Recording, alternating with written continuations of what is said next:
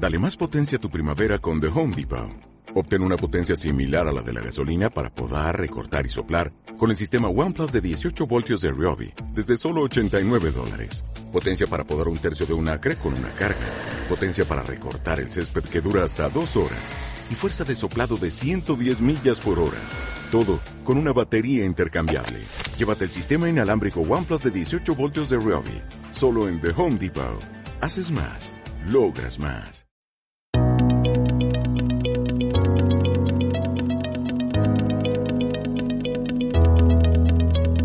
Saludos a todos los amigos de Supersalud y aquellos que nos escuchan por primera vez. Yo soy Daniel Royo Lid y hoy veremos cómo algo tan sencillo como la alimentación, el ejercicio y unos hábitos de vida saludable nos pueden ayudar a prevenir o mejorar enfermedades que afectan a nuestro cerebro, tan graves como el Alzheimer, el Parkinson o la esclerosis múltiple. No imaginamos que sustancias como el azúcar blanco, el exceso de hidratos de carbono, las grasas trans y ciertos aditivos que consumimos a diario, poco a poco inflaman nuestro cerebro, mientras que ciertas grasas saludables que encontramos en muchos alimentos lo protegen. Pues así es, Daniel, y nuestra invitada de hoy bien lo sabe. Es neurocientífica, profesora de fisiología en la Universidad de La Laguna y le encanta la investigación científica, a la que se ha dedicado en diferentes centros internacionales desde hace más de 20 años. Es además divulgadora, posee una web que os recomiendo, www.raquelmarin.net, donde cuenta de forma muy sencilla los cuidados que merece nuestro cerebro.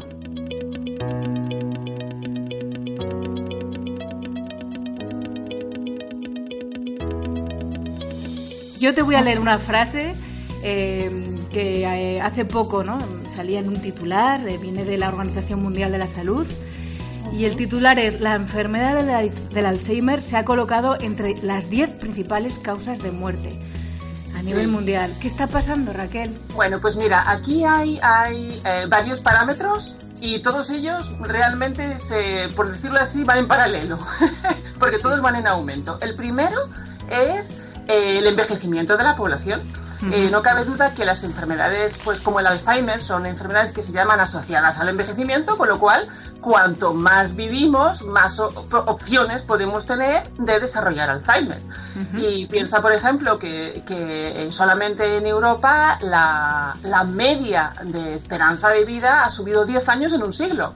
Ahora mismo, por ejemplo, las mujeres españolas, pues la, esperanza de vida son 85 años más o menos, los hombres un poco menos, pero a partir de los 65 años eh, aumentas aproximadamente un, cada 5 años aumentas aproximadamente una, un 5% la probabilidad de desarrollar Alzheimer.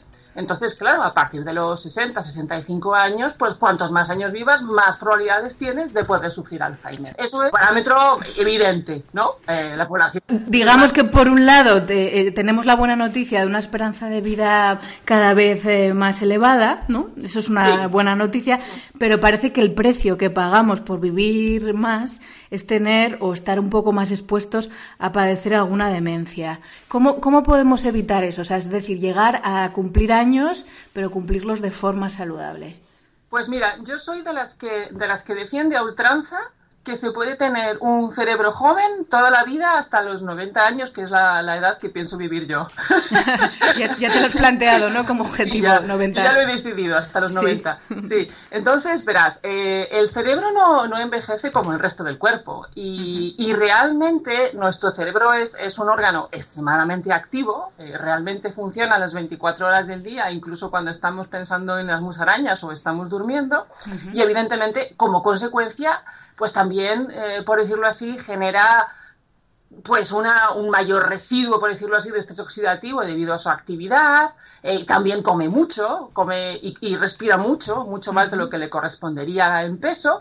Pero, eh, por otra parte, pues también es muy selectivo a la hora, por decirlo así, de comer y de seleccionar su, su actividad y qué tipo de nutrientes le llegan, etcétera, etcétera. Con lo cual, si nosotros seguimos un, estilo de vida que, por una parte permita eh, pues mantener una cierta actividad física, una cierta actividad mental, eh, una, dieta que sea neurosaludable, eh, yo creo que sin problemas podemos vivir hasta los 90 años con una mente completamente lúcida y genial. Mm.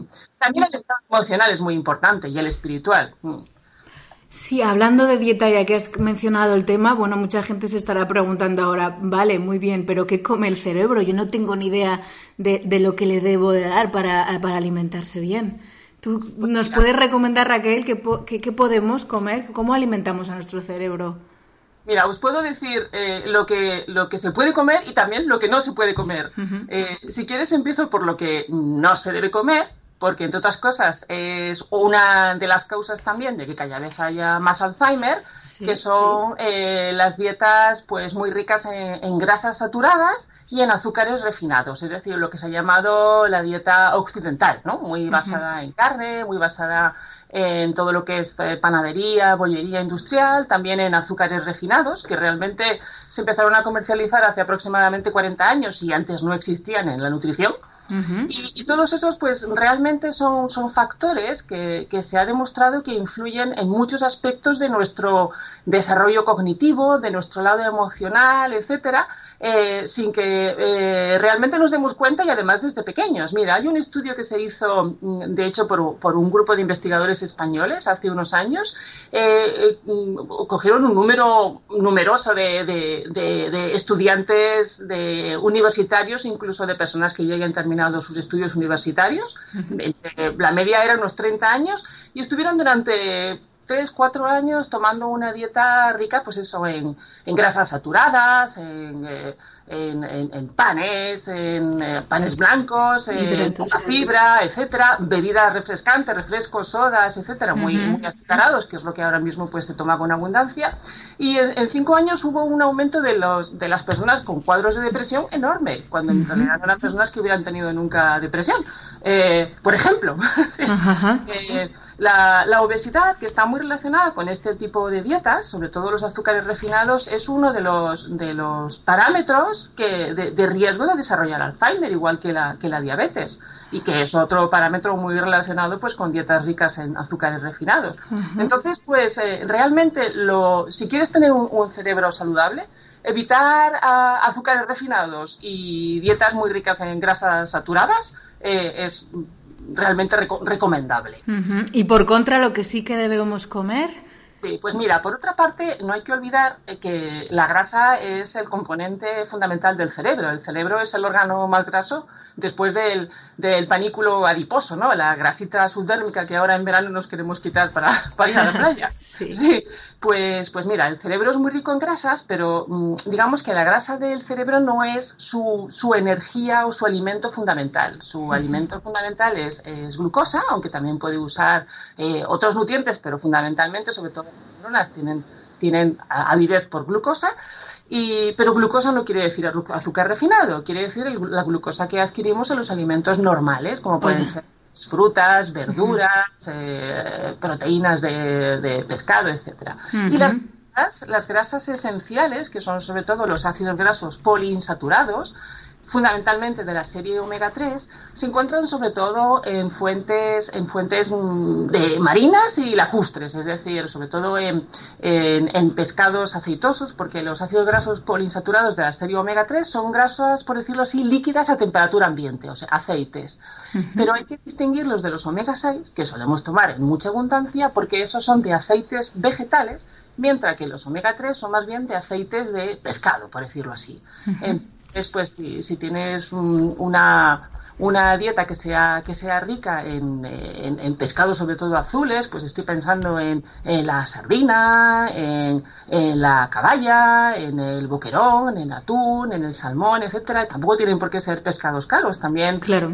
Eh, también, tienes muchos mariscos, etcétera. Pues puede, puede ser eh, realmente una fuente no solamente importante, en el desarrollo del cerebro, sino luego en su mantenimiento. Es decir, hay muchos estudios que demuestran que, este tipo de alimentación, cuando carece de estos ácidos omega 3, el cerebro lo acusa, ¿no? A muchos pues, un deterioro cognitivo, etcétera. En resumen, vamos a intentar dejar un poquito de lado pues el azúcar de mesa blanca, ¿no? Que quizá nos echemos en el café, en los postres. No, no, eliminarla de tu vida. Eliminarla, ¿no?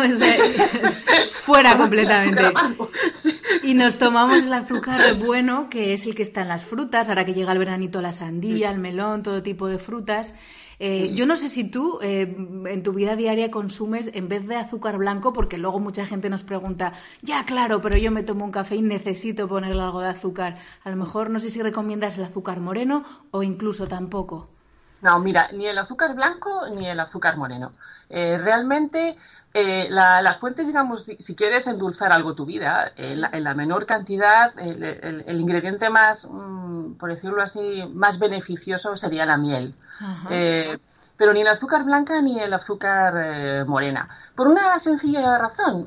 normalmente el azúcar que hemos consumido durante, durante muchas generaciones ha sido el azúcar de, de largas cadenas de glucosa que venían sobre todo de los almidones, de los cereales pues que, bueno, dependiendo de los países, pues podías tomar más trigo, más avena, más centeno, más maíz, ¿no? Pues cada uno tenía su alimento base, ¿no? En Canarias, pues el gofio, ¿no?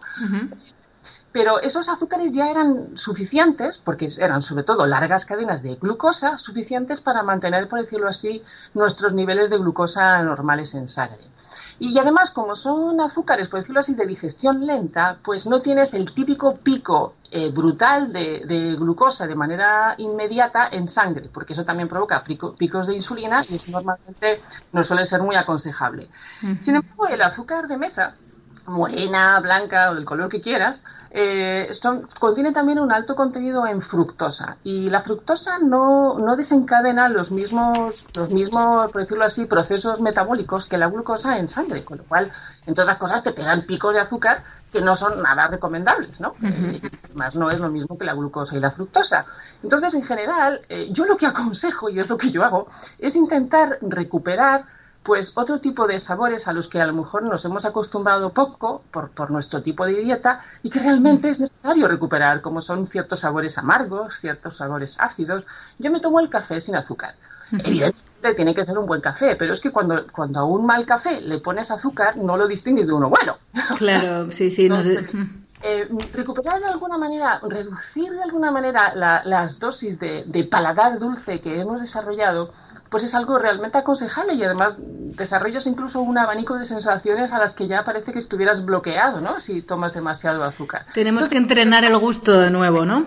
Intentar tomar un azúcar bueno, eh, sin azúcar, yo creo que un buen café, perdón, bueno, sin azúcar, yo creo que es altamente aconsejable. Y si ya en última instancia no te queda más remedio, porque no lo soportas amargo, etcétera, pues añade lo mínimo que puedas de azúcar, porque ya realmente con, la ingesta normal de una persona normal ya tienes la, cantidad de azúcar necesaria que necesitas.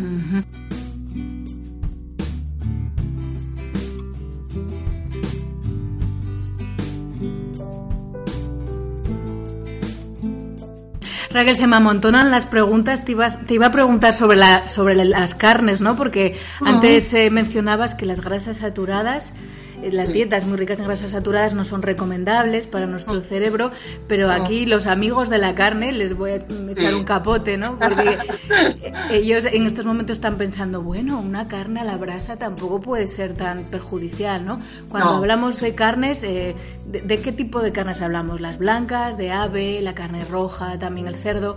Un poco en tu experiencia, ¿qué nos aconsejas eh, en el consumo de carnes? Mira, lo que aconsejo fundamentalmente es que todas, las, todas las carnes pueden ser estupendas, pero en adecuada proporción. Realmente lo que hace falta es tener una adecuada proporción de grasas, por decirlo así. La, ya hemos comentado que los omega 3 son más, por decirlo así, de fuentes de pescado y los omega 6 más de fuentes de tierra, por decirlo así, ¿no? Serían más carnes, pues, pues, las carnes de, de, pollo, de, de conejo, de, buey, de vaca, etcétera. Y además, pues carnes como las de pollo o, o, las de conejo son estupendas porque contienen un alto contenido en vitamina D, que también está en los huevos y que es uno de los eh, de las vitaminas esenciales para el cerebro. De hecho, hay enfermedades como la esclerosis eh, eh, múltiple que, bueno, cursan entre otras cosas con carencias de vitamina D, con lo cual la carne no hay que eliminarla pues no basar tu dieta únicamente en productos cárnicos, ¿de acuerdo? Decir, eh, la proporción ideal sería, pues a lo mejor cuatro días a la semana pescado, eh, dos días a la semana carne y uno en la que ni carne ni pescado, ¿vale? Que combine con otras, con otras. Pues, bueno, es un alivio escuchar esto, así que amigos de la carne, no os preocupéis, me incluyo entre ellos porque a mí me encanta eh, está bien. Y supongo que luego la forma de cocinarlo pues también importa, ¿no? Que no pues le sí, mira, hablabas de, la barbacoa. Eh, la barbacoa hay que tener mucho cuidado porque, porque también tiene, a, veces puede, puede tener también sustancias tóxicas, incluso cancerígenas, que no es lo ideal. De hecho, la, la, forma ideal de, cocinar la carne, aparte de al vapor, que bueno, puede ser un poco más soso, horneada. Horneada es una forma mucho más saludable. Y si la quieres saltear, pues hombre, saltearla con el mínimo de aceite. Sin quemarla, claro. Oliva es fantástico, el aceite de oliva tiene un punto de fusión, por decirlo así, bastante bajo, con lo cual a partir de 90-95 grados lo que estás haciendo es eh, degradar el aceite y entonces también estás, estás modificando eso, esas grasas y, estás incluso pues añadiendo formas tóxicas, ¿no? Entonces todo, eh, todo tiene su, su, por decirlo así, su punto adecuado, ¿no? Entonces, desde luego lo ideal es una, una, carne que tú puedas marcar a la sartén para evitar que, que, que, se vaya el agua de la carne y te quede muy seca y luego pues a lo mejor terminarla en el horno. Ajá, perfecto, me, me lo anoto. Vamos a pasar ahora a hablar del gluten, porque como sabes, ese, bueno, está muy eh, de actualidad. Yo te voy a preguntar directamente, ¿le gusta o no le gusta al cerebro el gluten? ¿Nos va bien o no nos va bien para el cerebro? Porque aquí hay defensores a ultranza de, las dos escuelas, ¿no? Hay gente que dice, es que si vivimos sin gluten nos morimos, no podemos vivir sin gluten y hay muchos otros profesionales que, decís, bueno, es que el gluten es eh, más o menos algo moderno y no nos pasa nada. Es más, ganamos en salud si eh, rebajamos la dosis de gluten. ¿Tú, de gluten. ¿Tú cómo lo ves?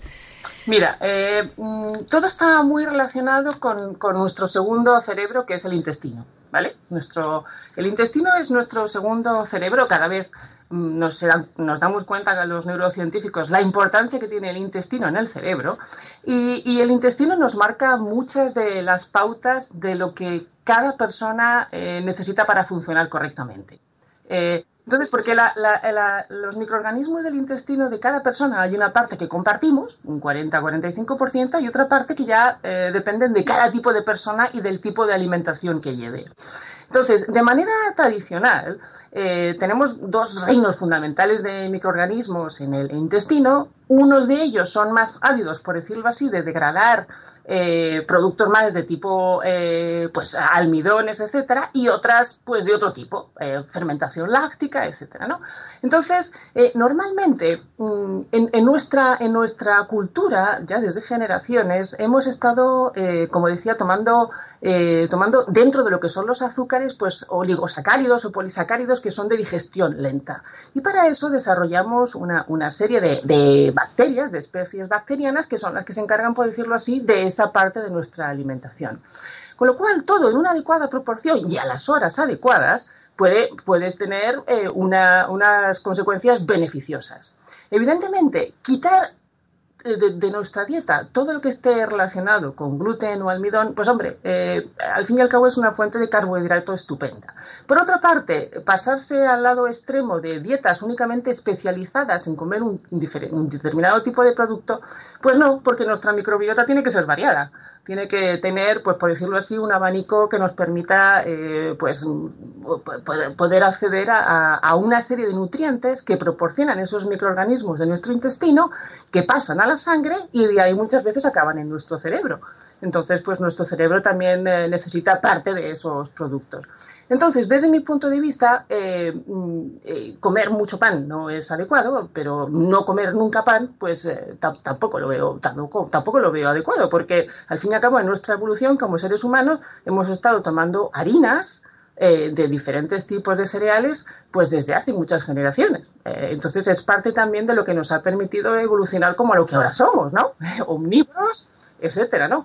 Lo que pasa es que, claro, nuestra dieta antes no era tan tan rica en azúcares como lo es ahora. Eso sí, eh, el, acceso a, fuentes tipo fruta, etcétera, nosotros no comíamos fruta todos los días ni verduras porque dependía de, la temporada, dependía de, las condiciones que tuviéramos, de atmosféricas, etcétera, ¿no? Entonces, pues evidentemente eh, eso ha conllevado que ahora a lo mejor nos excedamos en cosas que antes nuestro intestino no estaba acostumbrado a tomar y en consecuencia nuestro cerebro y viceversa. ¿eh? Eh, ahora a lo mejor pues abusamos de productos que antes tampoco existían porque no tenían acceso en el supermercado. Entonces yo de, cualquier caso, pan sí, blanco no. muy almidonado, bueno, pues busca en cualquier caso panes que sean de granos enteros, si posible hechos con, con masa madre, que sería ideal, y eh, buscar en todo caso que no tengan, que esas panaderías, sobre todo si son panaderías o bollerías industriales, que por favor no tengan grasas vegetales hidrogenadas, porque son grasas trans que son fatales para el cerebro y para todo, y que no tengan azúcares refinados tampoco, porque no hacen falta, ya bastante hay con el almidón. ¿eh? esa es mi opinión. Quizá en vez de ir a la panadería por pan blanco, podemos eh, tomarlo de espelta, a ver si lo conseguimos de centeno, ¿no? Algo así. Ah, Sí, exacto. Eh, que sean de, pueden ser de trigo, o pueden ser de, cebada, de avena, de cualquier tipo de cereal, pero que sean de grano entero y si posible con, masa madre. O sea, un pan ya de harina refinada, pues no, no. Y con azúcar añadido, pues tampoco. Entonces, bueno, eh, quizás comer algo menos, menos de pan, eh, pero buscar el pan de un poco más de calidad, que aunque sea un poquito más caro, también se compensa.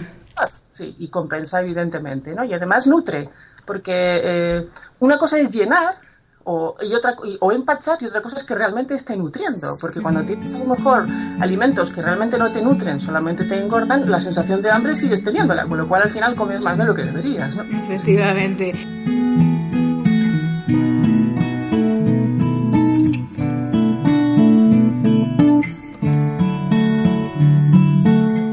Hemos hablado de la dieta que le va al cerebro, eh, pero también hay otros factores que pueden acelerar, acelerar nuestro deterioro neurodegenerativo. Hablo de la contaminación, de la inflamación, eh, de los radicales libres. Esto mm, mucha gente lo escucha y dice, bueno, eh, es, simplemente una historieta, ¿no? Porque cómo me va a afectar a mí que haya más o menos tráfico, que en el lugar donde viva pues tenga más o menos paisajes o aire limpio.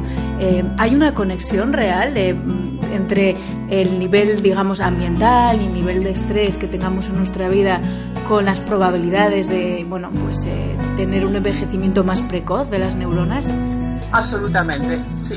Eh, si un cerebro joven pasa por una serie de horas de sueño de calidad, un ejercicio, si posible, al aire libre, y, evidentemente las condiciones eh, contextuales mejores que puedas. Pero evidentemente uno cuando vive en una ciudad no puede evitar vivir en la ciudad, tampoco, tampoco puede hacer uno mucho, pero lo que sí puede a lo mejor intentar es de vez en cuando pegarse un paseillo por una zona verde. Aunque te parezca una tontería, nuestro cerebro, yo creo que, eso también lo dicen algunos neurocientíficos, yo creo que todavía no, no se ha hecho la idea de que ya no somos nómadas. es cuando, por ejemplo, está en, zonas, sobre todo caminando por la naturaleza, eh, es como si, como si nuestro cerebro dijera, estoy cambiando de zona, estoy en un nuevo asentamiento, voy a aprender los nuevos puntos de referencia de dónde estoy ahora y lo que haces es incluso eh, fomentar un desarrollo memorístico, cognitivo, eh, digamos, incentivas al cerebro para, para buscar nuevas, nuevas formas de aprendizaje aunque parece una tontería. Entonces, incluso el ejercicio, media hora de ejercicio en zona, en zonas de, digamos, en contacto con la naturaleza, lo que hacen es, por, por decirlo así, limpiar nuestro nuestro sistema neuronal y por otra parte eh, fomentar que tengamos una, una, cierta, sobre todo en las zonas de la memoria, una cierta sensación de, de aprendizaje nuevo, ¿no? Eh, eso por una parte. Luego el ejercicio físico en general, yo no soy partidaria de pegarte un machaque así en el gimnasio, porque, porque muchas veces lo que haces es estresarte más, ¿no? Pero, pero el ejercicio físico en general ayuda muchísimo a, por decirlo así, a reducir nuestra carga de estrés oxidativo. Piensa que las neuronas son, son grandes trabajadoras y como respiran mucho, consumen mucho oxígeno, piensa que el cerebro consume un 20% del total del oxígeno, a pesar de que su peso sea muy pequeño. ¿eh? Eh, sí, sí, entonces, pues evidentemente, cuanto más respiras, más estrés oxidativo, más, decirlo así, residuos de esa respiración. Pero por otra parte, el ejercicio te ayuda bastante a, limpiar, por decirlo así, esos residuos. Entonces, eh, hacer ejercicio físico también ayuda a limpiar nuestra red cerebrovascular, porque evidentemente el cerebro también está muy irrigado con sus vasos sanguíneos, ¿no? Entonces, el ejercicio físico en general eh, nos, elimina un montón de toxinas, por decirlo así, de todo tipo. Eh, evidentemente, también nuestra, nuestra salud mental. Yo, yo soy partidaria de tomar una actitud desde que te levantas, siéntete bien, ponte guapo, ponte un sombrero que te guste o esta tal y, y sale a la calle con una actitud, por decirlo así, eh, nuestra preparación al día también hace que nuestro cerebro se sienta muchísimo más eh, relajado. Si salimos a la calle pues con algo que no nos gusta o con la sensación de que vamos a la calle a, empezar el castigo del día, creas que no, de manera indirecta también estamos estresándonos. Eh, bueno, de una forma indirecta, sin necesidad, porque al fin y al cabo lo que tienes es una vida que como quieras verla puede ser mejor o peor dependiendo de qué actitud tomes ante ella. ¿no? Y eso evidentemente también repercute mucho en la salud cerebral. Claro, está muy bien porque esto justificaría, por ejemplo, que esas mañanas que tenemos que nos cambiamos la parte de arriba, ¿no? O la camisa cinco veces, es como, bueno, estoy buscando sentirme bien, ¿no? Estoy buscando, eh, pues eso, lo que te comentabas, salir de casa eh, con mi mejor yo, con mi mejor versión y bueno, si he perdido esta mañana media hora en probarme el look del día, a lo mejor está, está justificado. Bueno, sí, hay, hay investigadores que, que, han demostrado que el lenguaje corporal, cuando es positivo, cuando es feliz, por decirlo así, cuando empiezas eh, caminando como si te fueras a comer el mundo, repercute indirectamente en nuestra salud cerebral desde el punto de vista emocional. O sea que a veces consiste primero en pretender que estamos fenomenal para luego nuestro cerebro diga, ah, pues sí que lo estoy.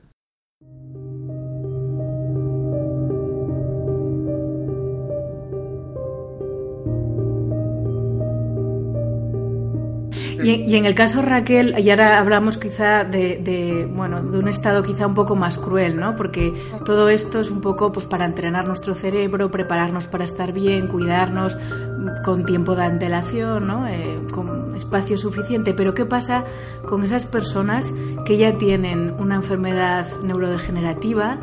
Em, leyendo estos días muchísima información, pues eh, a veces las tesis son un poco negativas, ¿no? Porque se dice, bueno, esto jamás se cura, este tipo de enfermedades mm, no tienen marcha atrás, eh, van avanzando, son imparables. A este tipo de, personas que ya tienen la patología, la, enfermedad, em, ¿Tú crees que su vida ya está abocada a eso, ¿no? Una demencia que cada vez es, va a ser mayor o, pueden de alguna manera intentar paliar ese avance? ¿Tú cómo lo ves? Pues mira, desde luego la, medicina preventiva es la mejor.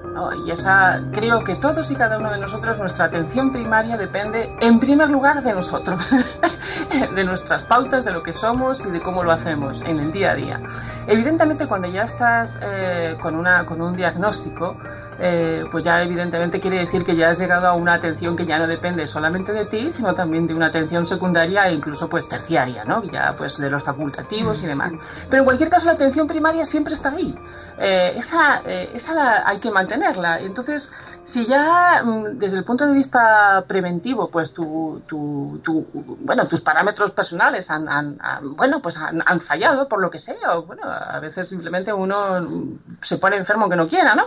Eh, pues mm, aún así yo creo que hay, hay, muchos factores que pueden ayudar a mejorar tu, tu calidad de vida. Eh, por ejemplo, hay, hay, ahora mismo cada vez más eh, eh, ciertas dietas que se están, que se están dando a, pacientes ya con cierto deterioro cognitivo leve, en el caso del Alzheimer, que ayudan bastante a ralentizar el progreso de la enfermedad o incluso pues ayudan a, mejorar cierta, cierta calidad de vida. Pues lo mismo en el caso del Parkinson, que es la segunda enfermedad con mayor incidencia ¿no? dentro de lo que son las enfermedades neurodegenerativas asociadas al envejecimiento, también con ciertas pautas de ejercicio que ayudan a, mejorar aspectos posturales, aspectos de, de bueno, del día a día, ¿no? de, de, todo lo que son pues, eh, pues las causas de, que más afectan a estas personas.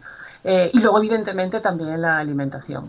Eh, cuidar, mire, yo por ejemplo, Mm, hace ya, hace ya unos años con una persona que, que, desarrolló un deterioro cognitivo leve, le ayudé a seguir ciertas pautas de, nutricionales y además, bueno, pues incorporar seguramente una mayor dosis de omega 3, también eh, cierto tipo de antioxidantes, vitamina E, vitamina C, eh, bueno, también microminerales, etcétera, y esa persona 15 años después pues sigue con su deterioro cognitivo leve y todavía no, en, fases en las que ya seguramente en condiciones normales tendría un Alzheimer bastante avanzado. ¿eh?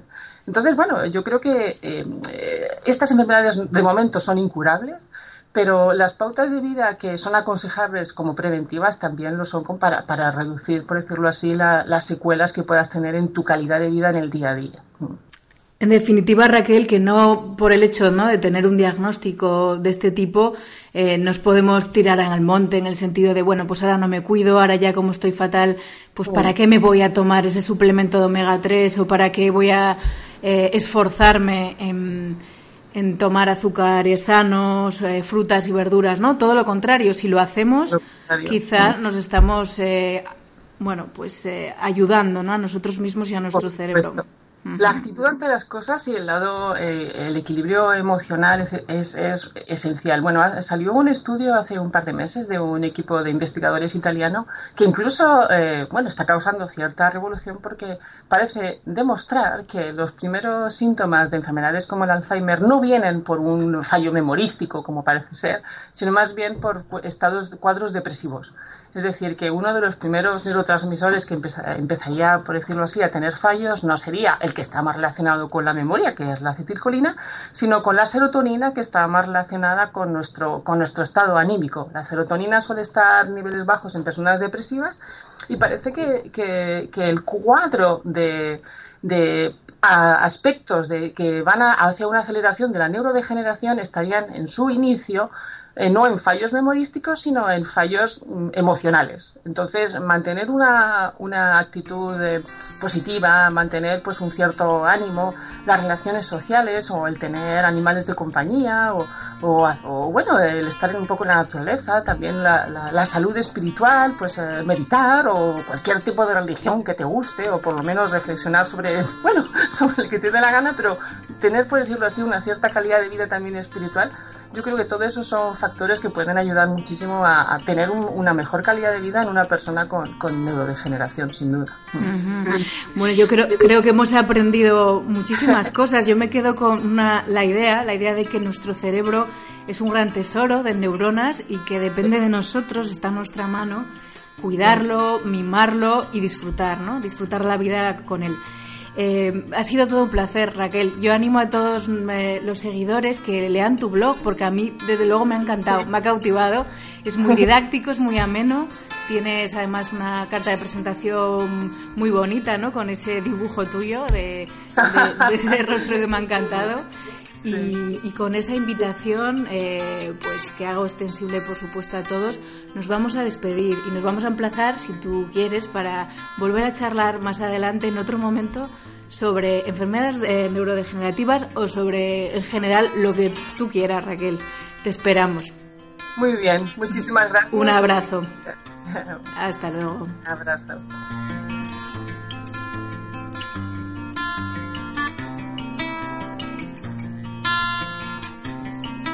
Bueno, Daniel, me quedo con la idea sobre todo de que es eh, muy importante prestar nuestra atención en la calidad de lo que comemos y quizá no obsesionarnos tanto con esto de las calorías, ¿no? Efectivamente, María, las calorías no lo son todo. Me gusta comentar que hay pacientes que consumen menos calorías que otros y en cambio engordan. Y es que llevar el azúcar en sangre a extremos por el consumo de azúcares y panes refinados nos hace secretar mucha insulina que no solo nos hace coger peso, como ya he dicho, sino que afecta a nuestras arterias y neuronas. Recomiendo, por lo tanto, no renunciar a las grasas. ¿Y cuál es la que nos viene mejor? Pues yo te recomiendo realizar un perfil de ácidos grasos donde verás si tienes exceso de unos y carencia de otros pues me lo voy a apuntar junto con todos estos consejos que han ido saliendo a lo largo de la entrevista, pero si alguno de vosotros eh, se le ha pasado por alto algo, algo de esta entrevista, os podéis descargar una guía de nutrición en www.osteopatiaolid.com, una guía buena para vuestro peso y buena para vuestro cerebro. Nos vemos en el siguiente post.